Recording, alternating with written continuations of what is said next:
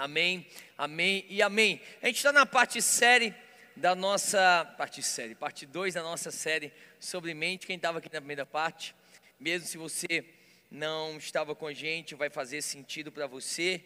E eu quero falar sobre como você manter essa alegria a despeito das circunstâncias.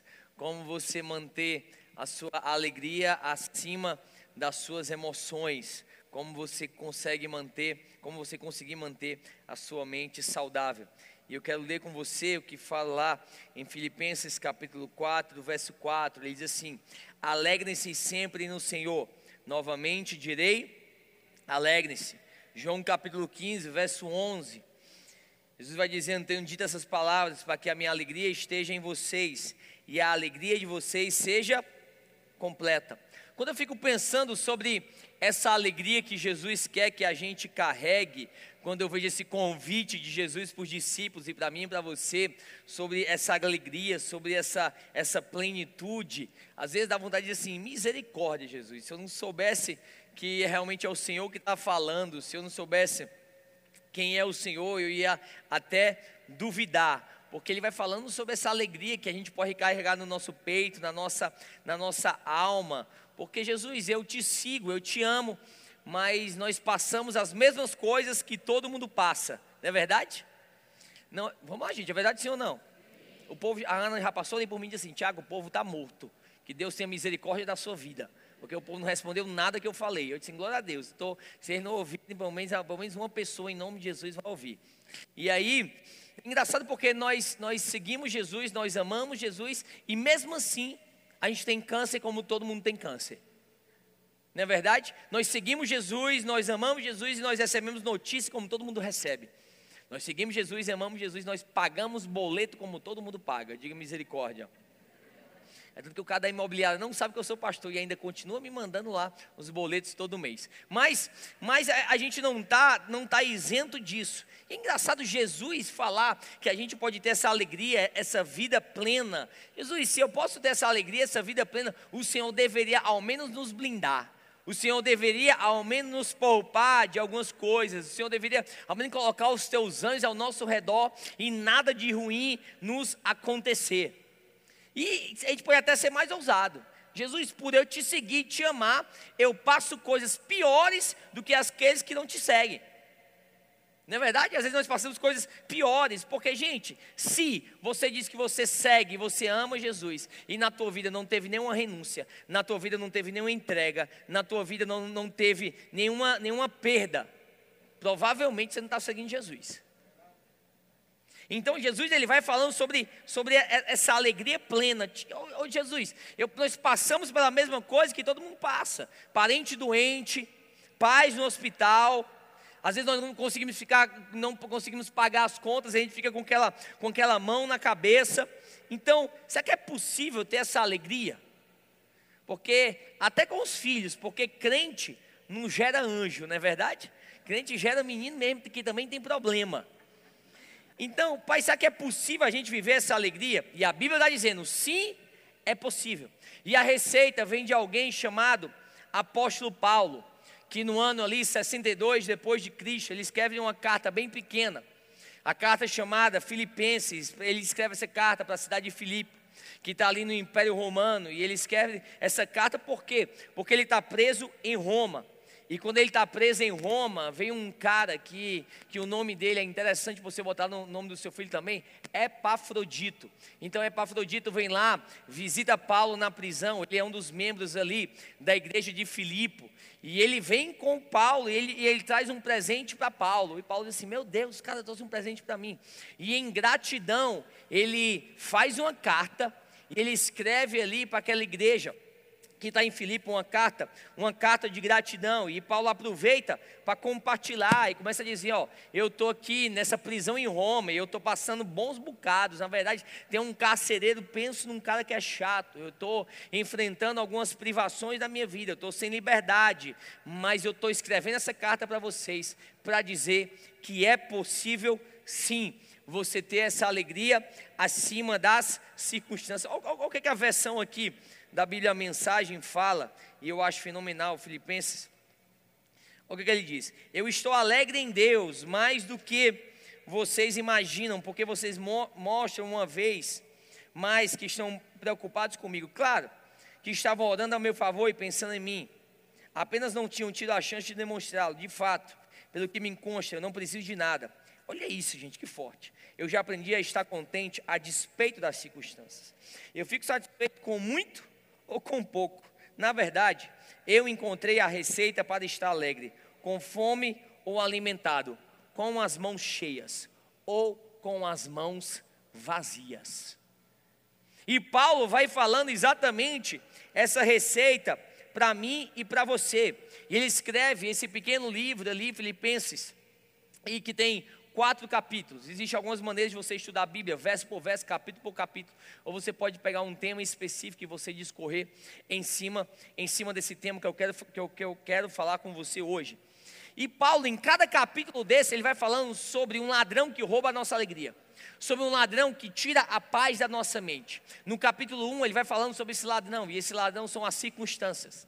No capítulo 2, ele vai falando sobre esse ladrão, e o ladrão são as pessoas. No capítulo 3, ele fala sobre esse ladrão, e o ladrão são as perdas. E no capítulo 4, ele vai falando sobre esse ladrão, e o ladrão são as preocupações. E eu quero falar com você sobre o capítulo 1, que são as circunstâncias. Como a gente mantém a nossa alegria, a nossa paz na nossa mente, mesmo a despeito ali das circunstâncias. Então, Filipenses capítulo 1, verso 12, ele fala: Eu quero que saibam, irmãos, que aquilo que me aconteceu tem antes servido para o progresso do. Vamos lá, gente, em nome de Jesus, progresso do Evangelho. Então, Paulo vai falando aqui sobre três caluzinhos no sapato que ele teve. Olha aqui o verso 13 e o verso 14. Como resultado, tornou-se evidente a toda a guarda do palácio e a todos os demais que estão na prisão por causa de Cristo. E a maioria dos irmãos, motivados no Senhor pela minha prisão, estão anunciando a palavra com maior determinação e destemor. Primeira coisa que queria roubar a alegria de Paulo é um negócio chamado cadeia ou prisão, as cadeias de Paulo. É o que estava tentando acabar com a alegria dele. Tiago, o que é isso, cadeia? É uma situação que na qual a tua liberdade está limitada.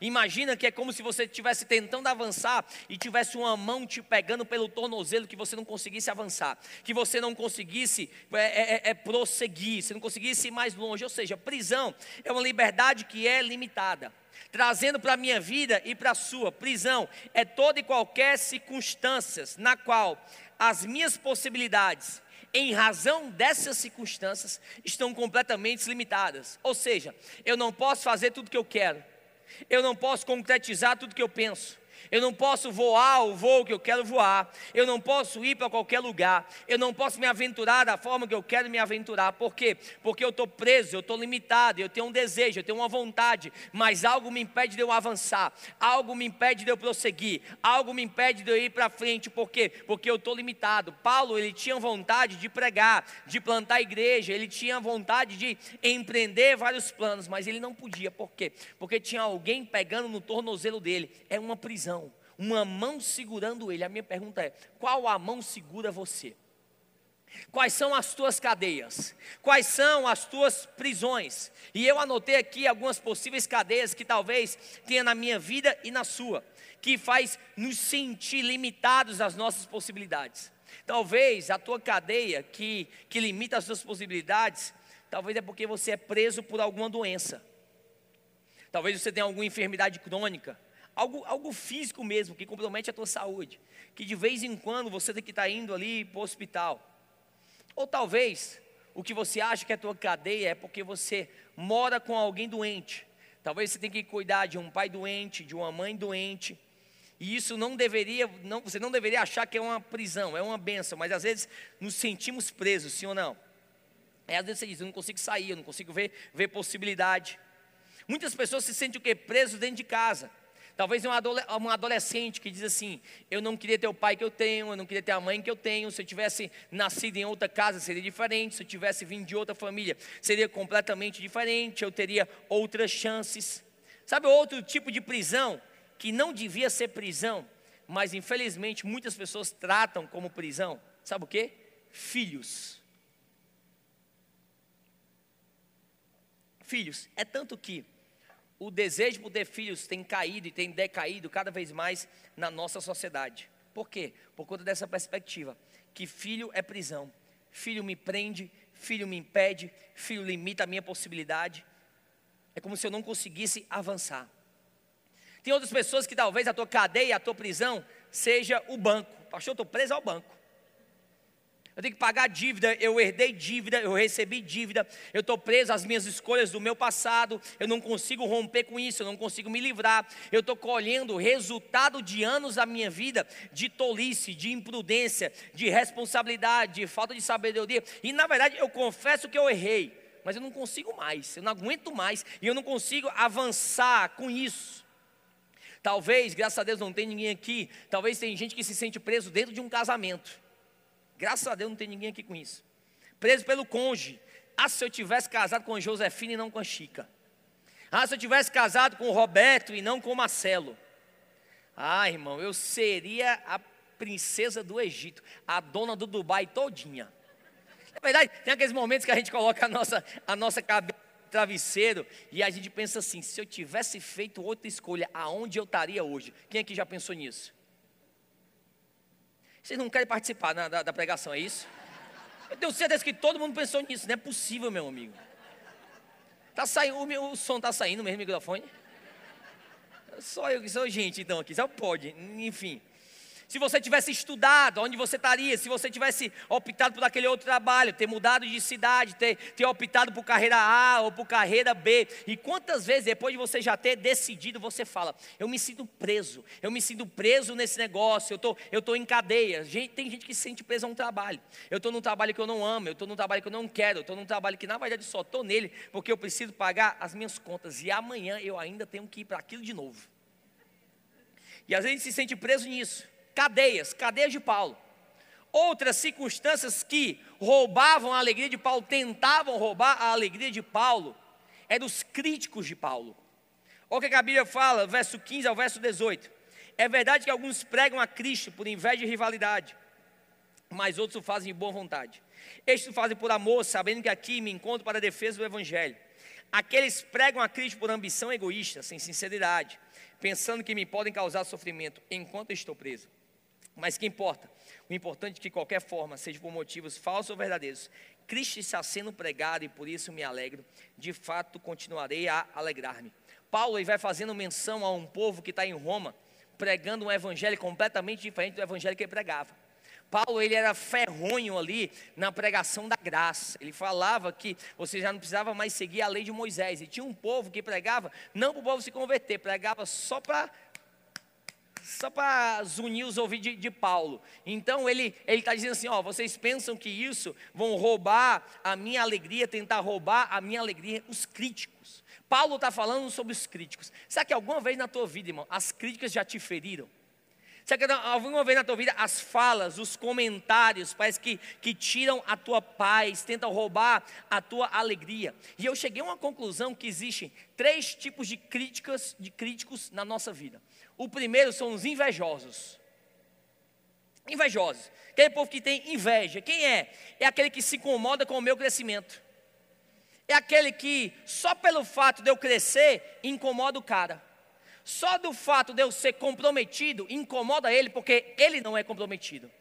Só do fato de eu ser disciplinado, incomoda o cara, porque Porque ele não é disciplinado. É porque ele quer ser como você é e ele não consegue. Então ele tenta te atacar por aquilo que você é. Esse é o invejoso, quer ser como você, mas não quer pagar o preço que você paga. Esse é o invejoso. Inveja. Tem crítico que é pela inveja. Mas tem outros críticos que não é pela inveja. Tem outros críticos que é pelo preconceito. Tiago, o que é preconceito? É você formular opiniões antes de entender os fatos. Ele não sabe nem por que foi, nem como foi, nem quem foi, mas ele sempre tem uma opinião. Graças a Deus não tem ninguém aqui. Sempre tem uma opinião. No meu Instagram, então. Não é porque eu acho que você. Não, não. É, é, é porque a fulana de tal. Eu acho que ele disse isso. A pessoa acha antes de saber. Ela fala, eu acho, antes de poder dizer eu sei. Ah, não. Críticos, gente. Como é o nome disso? Preconceito. O que é preconceito? É um conceito pré-concebido. É um conceito que ainda não vem maduro, é um conceito que vem antes. São pessoas que não conhecem a tua história e julgam as tuas atitudes. Pessoas que não conhecem o que vem antes na tua vida e não conseguem compreender o teu hoje e o teu agora. Porque é muito fácil a gente achar e procurar uma mulher adúltera para a gente apedrejar, mas é muito difícil a gente tentar ter empatia para entender o porquê que aquilo aconteceu, os bastidores da história. Gente, é muito fácil a gente dar opinião sem a gente saber no porquê aquilo se deu. E tem gente que talvez a história não justifique, mas a história explica. Talvez, gente, entenda isso. Talvez o que a pessoa fez não é justificável, mas é explicável. Talvez não, não, não tem justificativa a pessoa fazer o que fez, mas tem o que? Explicação, tem um motivo, tem uma razão. Só que quem tem preconceito não está atrás disso, até porque o crítico não quer entender. O crítico mesmo quer rasgar reputações de graça. Ele quer fazer isso, rasgar reputações de graça. Só que tem um terceiro crítico. E esse terceiro crítico nem é por inveja, nem é por preconceito. Graças a Deus não tem ninguém aqui. Está vindo só 10 pessoas na minha mente, só. É o crítico por mania. É o estilo de vida do cara. Ou da cara. Gente, é, é, é o estilo de vida para ele nada está bom. Sempre os 10% que está faltando fala muito mais do que os 90% que está correto. Está entendendo? É uma pessoa que sempre vai sublinhando o que o defeito. Tá tudo bom, mas, mas tá um pouquinho salgado. E montar salgado, bota açúcar, bota creme de leite, resolve tudo na comida. Mas para de falar, tá entendendo? Sempre tem alguma coisa, sempre tem essa mania. Eu me lembro no, no, no, começo que eu comecei a caminhar com a Ana, namorar com a Ana, ela não era muito instruída na arte da culinária. Hoje ela cozinha muito bem. Ela não é instruída nessa arte da culinária. E a gente tem que provar tanta coisa por amor, gente. Não é verdade? Tanta coisa por amor. E eu, e eu, e eu me lembro que eu, era, que eu era muito sincero, não que eu não seja hoje, mas eu aprendi a filtrar os meus pensamentos. Nem tudo que eu penso eu preciso falar. Até porque se tudo que eu penso eu falo, não tem casamento que fique de pé nem amizade que fique de pé. Não tem, irmão. Se eu pensar, se eu, se eu falar o que eu acho de você, você não fica na igreja. Está entendendo? Foi isso que ninguém já falei. Se você falar o que acha de mim, com certeza também. Enfim, então, sempre. Aí eu falando para ela, Ana, tá só faltando isso. Ela disse assim: tá sempre faltando alguma coisa, já percebeu? E ela chegou para mim e falou, falou assim: sabe o que é está faltando na sua vida? Gratidão. Naquele momento, Quando ela falou isso, quando ela falou isso, ela olhou para mim, eu olhei para ela, nós nos olhamos, começamos a nos beijar e aí, tô brincando. Mas, mas, já prestou atenção, gente? Mania, por, por, por, estilo de vida. E eu vou falar porque que a crítica tem tanto poder sobre a nossa vida. Sabe por quê? Por que, rouba tanto a nossa alegria? Porque nós somos idólatras da nossa reputação. Somos idólatras da nossa reputação. Gente, nós zelamos tanto por nossa reputação. Ah, porque falaram de mim, porque disseram isso. Gente, o cara não tem nada a ver com a tua vida. Quem importa, irmão, entenda isso. Quem importa te amar, te ama. Quem importa te validar, te valida. Eu, eu, eu às vezes tem, tem alguns comentários no meu Instagram. Não é sempre que isso acontece, de três, três dias só. Mas, e aí que eu fico a fim de responder. Teve um específico que eu orei, jejuei, fiz um texto e disse assim, eu vou acabar com esse cara. Jejuei, orei e disse assim, vai, eu não sei nem se era inspirado pelo Espírito Santo, eu acho que não, mas eu ia falar. Eu disse, Ana, eu vou falar, Ana, para quê? O que que esse cara é importante na sua vida? A opinião dele importa para quê? Eu, disse, eu falei assim, Ana, vai ficar feio se eu não responder. Ele disse, vai ficar feio se você responder. É verdade. Vai ficar feio se você responder. Assim, Tiago, entenda algo. Às vezes vai ficar aquela coisa infantil, mas às vezes o cara quer ser infantil. É bom demais ser criança às vezes, gente. Eu vou responder. Nessa vez eu não respondi, mas quando ela, teve outra vez que ela não estava, eu respondi. E foi exatamente o que aconteceu em Gênesis 3. Quando Adão e Eva não estavam juntos, a besteira que aconteceu. Não é verdade? Mas a gente precisa prestar atenção cada vez mais nisso, gente. Então, porque isso tem a tendência de roubar a nossa alegria. Os críticos. Às vezes é o crítico que se incomoda com o teu crescimento, a inveja. Às vezes o crítico que não quer saber da tua história, é o preconceito. E aquele, irmão, que ele critica todo mundo. Até com Deus o cara é crítico. Se ele pudesse dar uma opinião para Deus, ele dava. É crítico pela natureza. Então Paulo fala sobre isso. Quem quer roubar minha alegria? As cadeias. Quem quer roubar minha alegria são os meus críticos. Mas também tem outra coisa que Paulo vai dizendo que quer roubar a alegria dele. O que é, Tiago? As crises de Paulo. Olha o que, é que fala no verso 20: Eu aguardo ansiosamente e espero que em nada serei envergonhado. Pelo contrário, com toda a determinação de sempre, também agora Cristo será endanecido em meu corpo, quer pela vida, quer pela morte que, é que Paulo está dizendo? Eu estou aguardando ansiosamente saber o que é que vai acontecer na minha vida, porque vou chegar lá no tribunal lá dos romanos e os caras podem falar, está liberto, pode ir para casa, ou os caras podem falar, irmão, você vai morrer agora. E Paulo estava ansioso para saber disso, no corredor da morte. Imagina essa sensação: vou morrer ou não vou morrer? Aí você pode me perguntar, Tiago, Paulo tinha medo da morte? Pior que não tinha. O texto vai falando que eu não tenho medo da morte, porque ele vai falar no verso 21 e 22, porque o meu viver é Cristo e o meu morrer é lucro. Então, olha, olha a crise de Paulo. A crise dele era: se eu morrer, eu não vou ficar aqui para ajudar vocês, filipenses.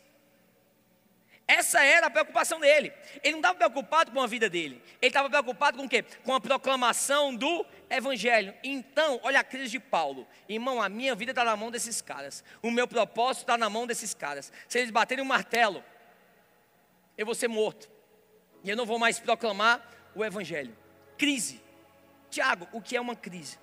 É quando uma circunstância problemática, uma circunstância problemática, se torna maior do que a sua possibilidade ou capacidade de resolver. Isso é uma crise. Isso é uma crise. É quando você está dentro dessas circunstâncias, irmão, e você diz assim: Eu já tentei de todas as formas, eu já apelei para todos os níveis. E Paulo está dizendo: O que, é que eu faço? Se não agora aguardar ansiosamente. Crise de Paulo, crise. Aquilo que é maior do que você. Gente, quantas crises nós temos na nossa vida? Às vezes é uma crise existencial. Crise existencial é quando parece que a tua vida é maior do que você mesmo. É quando você coloca a tua cabeça no travesseiro e parece que tem um, um torrencial de pensamento e você diz assim: quem eu sou, para onde eu vou, como é que vai ser a minha vida, eu não sei o que fazer. É uma crise que é existencial, que, que é aquele pensamento acelerado que, que você literalmente não sabe o que fazer da sua vida, é um furacão na sua alma. E você diz assim: a minha existência é maior do que eu. Eu não, eu não sei como lidar com a minha vida. Talvez seja uma crise conjugal. Talvez seja uma crise de saúde. Uma crise financeira. Eu sei que muitas vezes a nossa vida é assim. Nós lidamos com coisas que é maior do que a nossa capacidade de resolvê-las. E Paulo fala essa três ladrões da sua alegria. Três ladrões que tinham a paz da sua mente. Cadeias, críticos e crise. E a grande pergunta é: como não deixar, eu vou responder isso em cinco minutos, como não deixar essas cadeias, esses críticos e essa crise roubar a tua alegria? Como você ter essa alegria acima das suas emoções e a despeito das suas circunstâncias? Como? Paulo nos ensina que é possível. E ele vai falar: é possível, sabe por quê? Sabe por que é possível eu estar em cadeias e mesmo assim eu permanecer alegre? Porque ele vai falando, verso 13, verso 14, porque eu estou aqui e eu tenho a oportunidade de testemunhar o Evangelho de Jesus Cristo. É como se ele estivesse dizendo assim: eu estou com a oportunidade de pregar para pessoas que eu não podia pregar antes. Tem um carcereiro aqui que nunca ouviu falar de Jesus, nunca ouviu a palavra de Jesus, nunca sentiu o amor de Jesus. Então eu estou tendo essa oportunidade. E mais, no verso 14, ele, ele vai dizendo o que, que ele fala? E os irmãos, em sua maioria, motivados no Senhor pela minha prisão. Motivados pelo quê? Pela minha prisão. Estão anunciando a palavra com mais determinação e destemor. Sabe por que, que eu estou com alegria a despeito das circunstâncias, acima das minhas emoções? Porque eu sei que mesmo na minha prisão, tem pessoas vendo a minha situação e estão dando para ela mais ânimo, estão dando para ela mais destemor, estão dando para ela mais ousadia para pregar a palavra de Deus. Sabe que Paulo, gente, isso é muito Gente, Paulo é muito profundo. O ele está dizendo? Sabe por que é que nas minhas cadeias eu continuo sendo alegre? Porque Cristo está sendo conhecido. Você tem noção, irmão, do que é isso? Você tem noção no nível de intimidade que Paulo está dizendo? Será que você consegue orar por isso na tua vida? Senhor, transforma essa prisão em púlpito. Senhor, transforma essa dor em plataforma.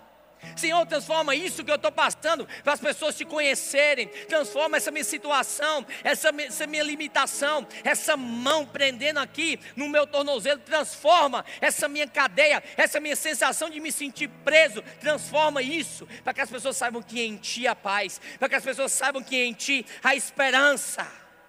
Será que você pode consagrar, irmão, as tuas cadeias a Deus? Foi o que Paulo fez. Ele começou a consagrar as cadeias dele a Deus. Ele disse assim: veio para me prender, mas no final vai glorificar o teu nome. Ele sabe que Deus está usando como púlpito, Deus está usando como plataforma, Deus está usando as minhas tribulações como um megafone para eu gritar a mensagem do Evangelho para quem quiser ouvir. A gente sabe que isso é possível. Cara preso, limitado nessa situação Talvez uma crise que você está passando e as pessoas digam assim: meu amigo, como é que você tem essa paz? Porque a minha paz não é circunstancial. A minha paz tem nome. E o nome da minha paz é Jesus Cristo.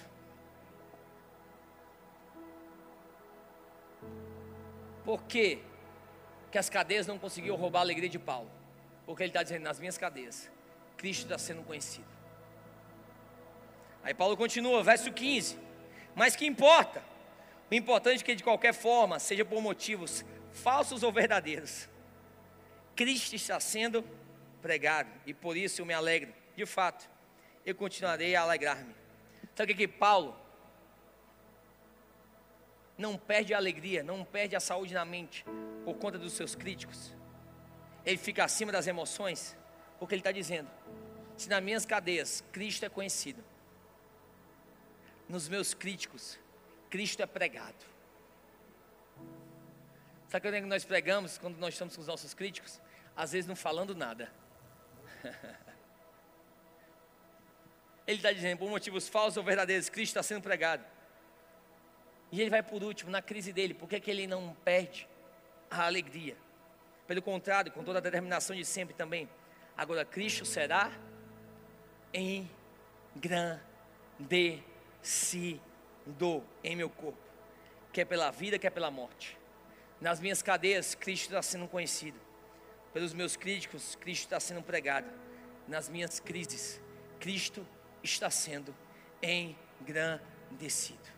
Conhecido, pregado, engrandecido. Você pode perguntar, Tiago, o que é que é Cristo ser engrandecido em minha vida? É uma perspectiva que eu achei maravilhosa é a sua vida ser um telescópio e um microscópio de Deus. Tiago, não entendi, faltei essa aula de física, biologia. Sabe o que é um telescópio? É você ver aquilo que está longe perto.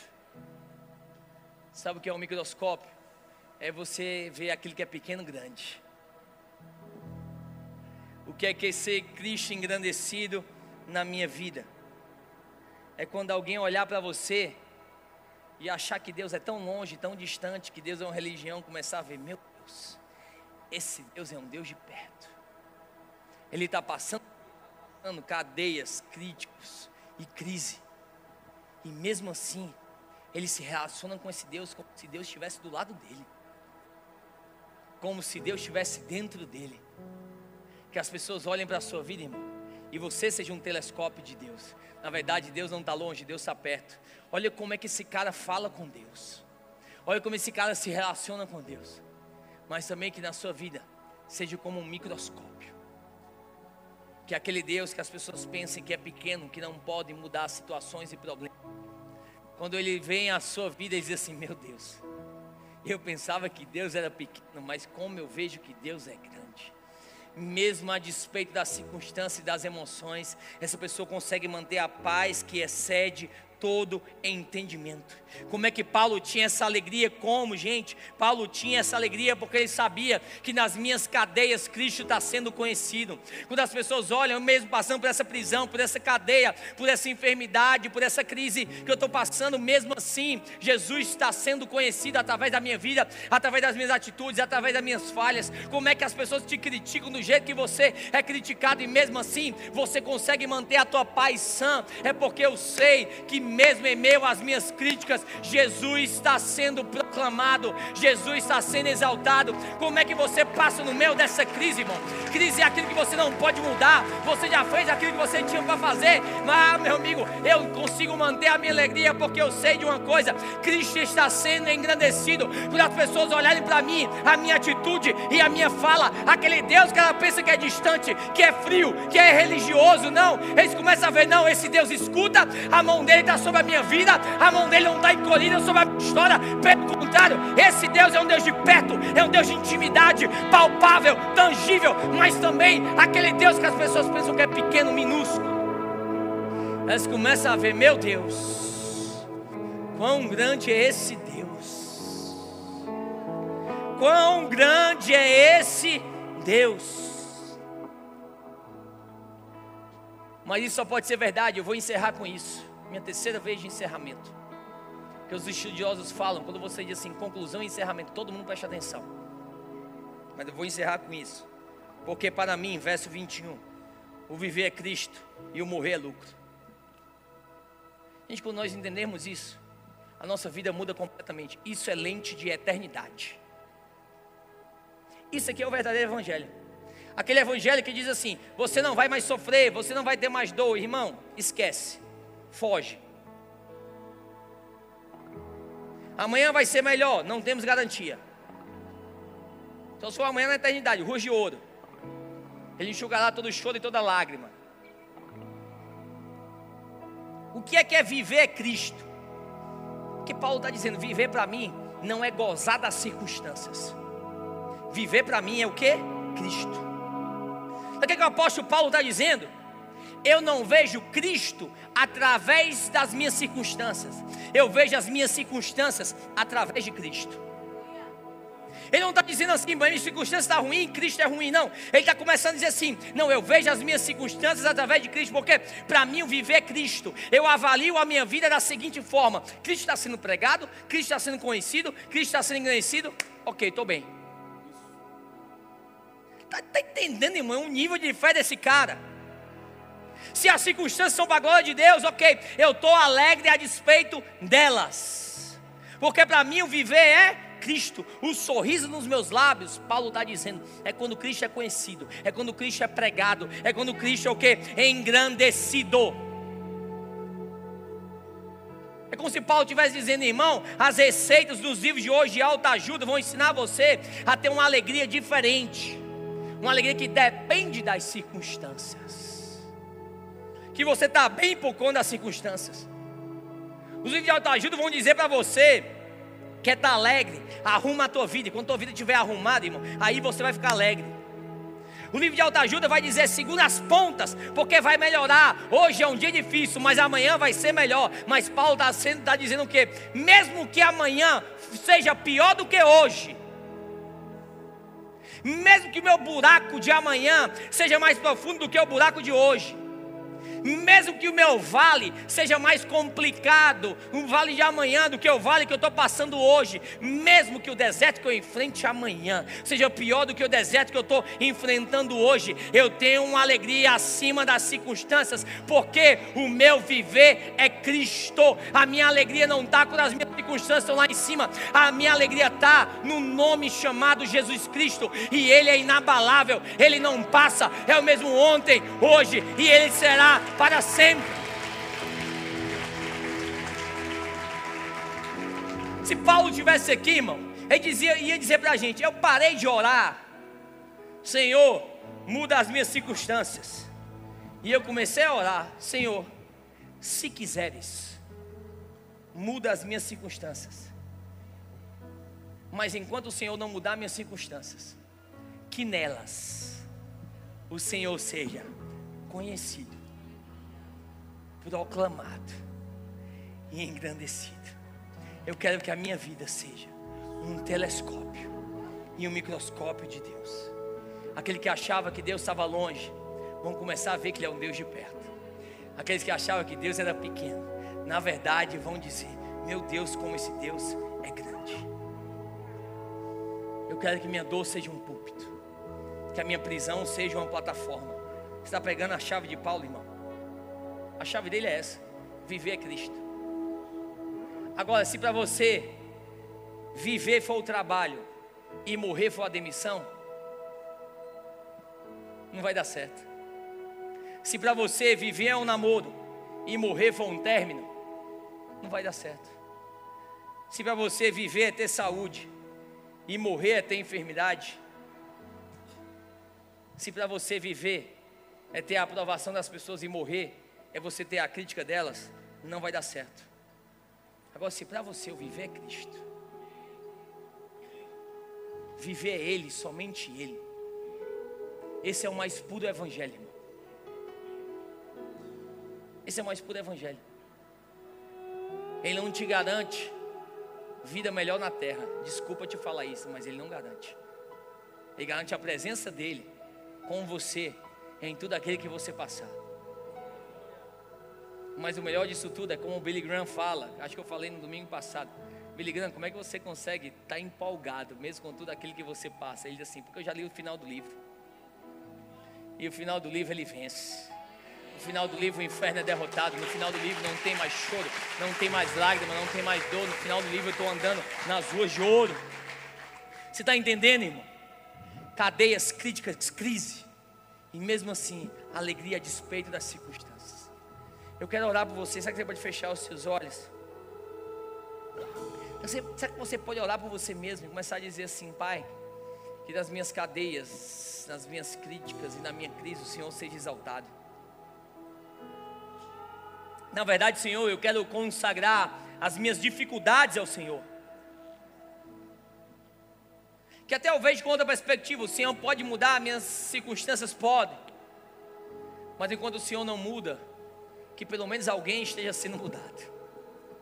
Enquanto o Senhor não muda, que o Senhor pelo menos te peça uma coisa: que o Senhor seja conhecido, que o Senhor seja proclamado e o Senhor seja engrandecido.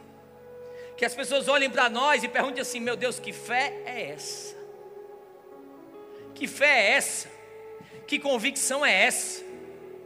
Que Deus inabalável é esse que ele segue? E mesmo parece que tudo está desabando ao seu redor, ele se mantém firme com paz de espírito. Nada consegue roubar a alegria, nada consegue roubar a esperança, nada consegue roubar essa paz, essa paz que excede todo entendimento. Se é uma paz que excede todo entendimento, é porque não tem como entender, não tem como explicar, só tem como experimentar. Ai, irmão, se a gente tiver esse nível que Paulo tem,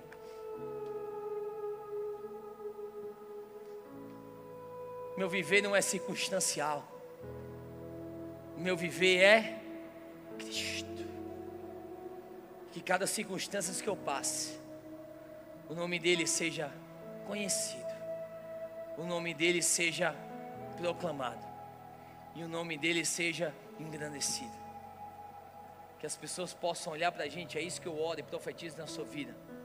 Eu oro para você pelo poder que há no nome de Jesus, que a sua vida seja um telescópio de Deus que as pessoas possam olhar para você e dizer assim: Meu Deus do céu, eu pensava que Deus era um Deus distante, era um Deus frio, era um Deus calculista. Eu pensava que era um Deus que não se importava, eu pensava que era um Deus que não ouvia pensava que era um Deus que a mão dele não estava estendida sobre a minha vida. Eu pensava que era um Deus que tinha me esquecido. Eu pensava que era um Deus que tinha me esquecido lá atrás, daquele abuso que eu sofri. Eu pensava que era um Deus que tinha me esquecido quando eu perdi os meus pais. Eu pensava que era um Deus que na verdade não estava na minha situação quando eu passei por aquele problema. Eu pensava que era um Deus que tinha me esquecido quando eu passei aquela situação de passar fome. Eu pensei que era um Deus que tinha me esquecido quando eu perdi o trabalho. Eu pensava que o olhar dele não estava sobre a minha vida quando eu passei por essas dificuldades. Mas eu estou vendo agora, através da vida dessa pessoa, que na verdade ele não é um Deus distante, ele é um Deus perto, ele é um Deus palpável, é um Deus tangível, é um Deus que olha cada situação da gente, é um Deus que passa com a gente cada situação, é um Deus que ouve e é um Deus que responde, é um Deus não só que vê a gente na situação, mas estende a mão dele sobre a nossa situação. Meu amigo, deixa eu dizer uma coisa para você: se você está de pé hoje, é porque Deus te sustentou, é porque Deus foi fiel com você até aqui, mas que a nossa vida também seja um microscópio, aquilo que as pessoas pensam. Deus é um Deus pequeno, quando eles olharem aquilo que Deus está fazendo em você e através de você, eles vão ver: não, esse não é um Deus pequeno, na verdade, esse é um Deus grande. Nada é maior do que o seu nome, nada é maior do que Ele, nada e nem ninguém é maior do que esse Deus. Nenhuma circunstância, nenhuma situação, nenhum problema, nenhuma cadeia, nenhum crítico e nenhuma crise é maior do que meu Deus. E que nisso tudo que eu esteja passando, o Senhor seja conhecido, o Senhor seja proclamado e o Senhor, o nome do Senhor, seja engrandecido e exaltado através da minha vida, pelo poder que há no nome de Jesus.